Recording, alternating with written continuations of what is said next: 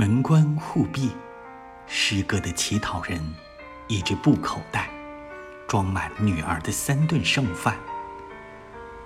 坐在树底下，洗着几代人的脏袜子。我就是那女儿，农民的女儿，中国农民的女儿，波兰农民的女儿，洗着几代人的袜子，等着冰融雪化，在所有的人中。